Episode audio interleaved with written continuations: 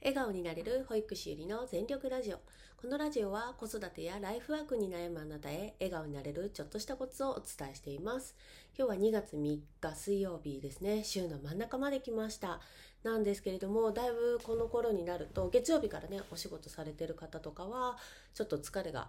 発生してる感じなんじゃないかなと思いますし、なんか早く寝たんだけど、まあ遅く起きちゃったわ、みたいなことが起こってる方もたくさんいらっしゃるんじゃないかなと思います。で、やっぱり30代、40代ぐらいになってくると、なんかこう今までの健康法がなんかこうあんまりピンとこないみたいな方は結構いらっしゃるんじゃないかなと思って、このテーマを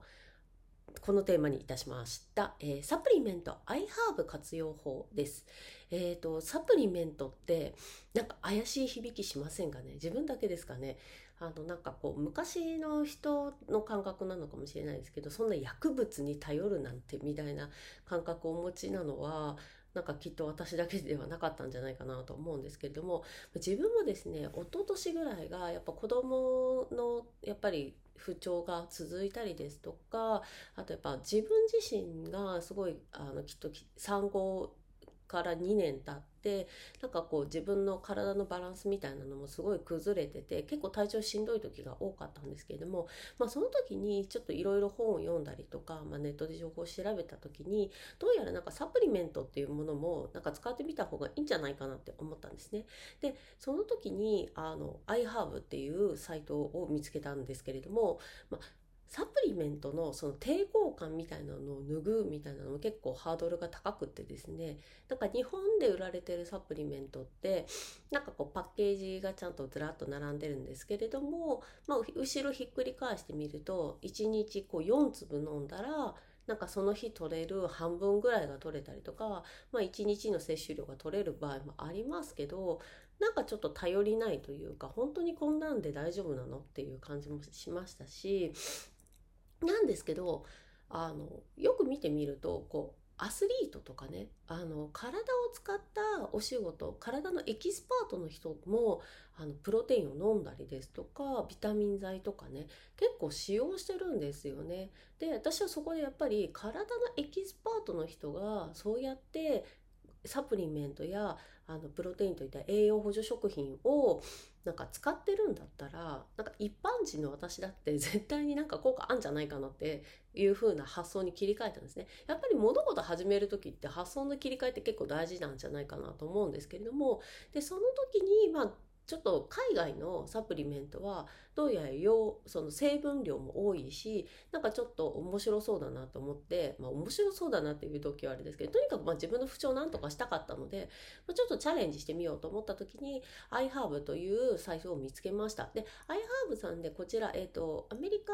の会社が運営しておりまして日本から全然アクセスできますし日本語で全然表示されているんですね。ただまあ英語を日本語に直してるので文文面的には結構面白いんですけれどもでそこで、まあ、いろんなサプリメントだったりですとかプロテインですとか栄養補助食品とかあとねアロマオイルとかあの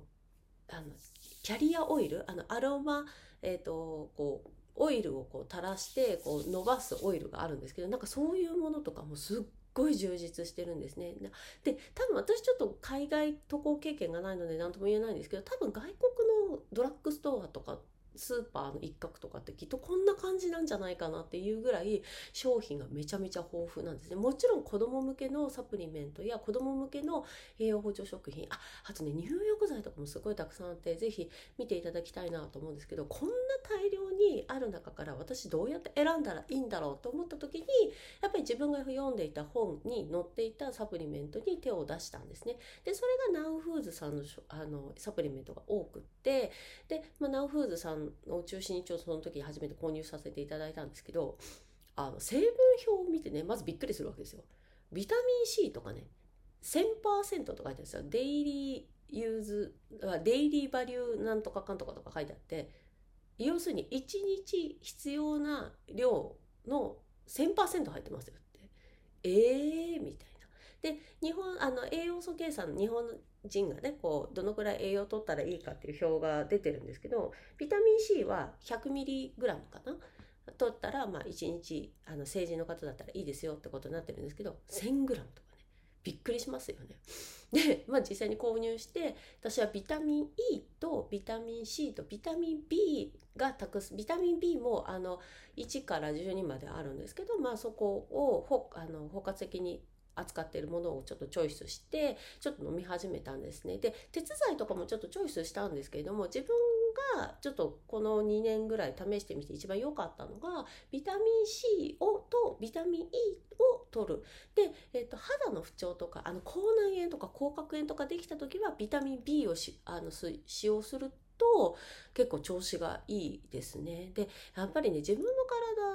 体なので自分で試すしかないんですよね。なんかそこがやっぱりまあ一番怖いっちゃ怖いんですけれどもやっぱり外国でも外国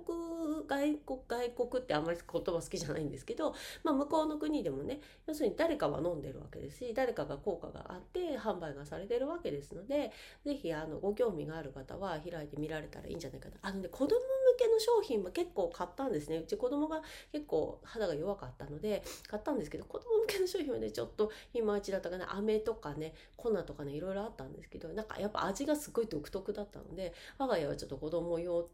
ののまだいいのには巡り会えていません。はい。なので、まあ、あの、いろいろね、あると思うんですけれども、ぜひ自分に合ったサプリメントを見つける手がかりに、あの、ならされてはいかがかなと思います。今日のテーマです。サプリメント、アイハーブ活用法です。えっと、リンクをね、あの、貼っておきたいなと思いますし、あの、普通にググっていただいたら、あの、アイハーブすぐ飛べますし、あとね、楽天リーベース系列、系列、あの、経由で買うと、ポイントがね、10%あの加算されるのでそれも結構お得だなと思います。ぜひ一度あの不調に悩む方はアクセスしてみてください。それでは皆さん今日も一日笑顔になれる瞬間がありますように。それではバイバーイ。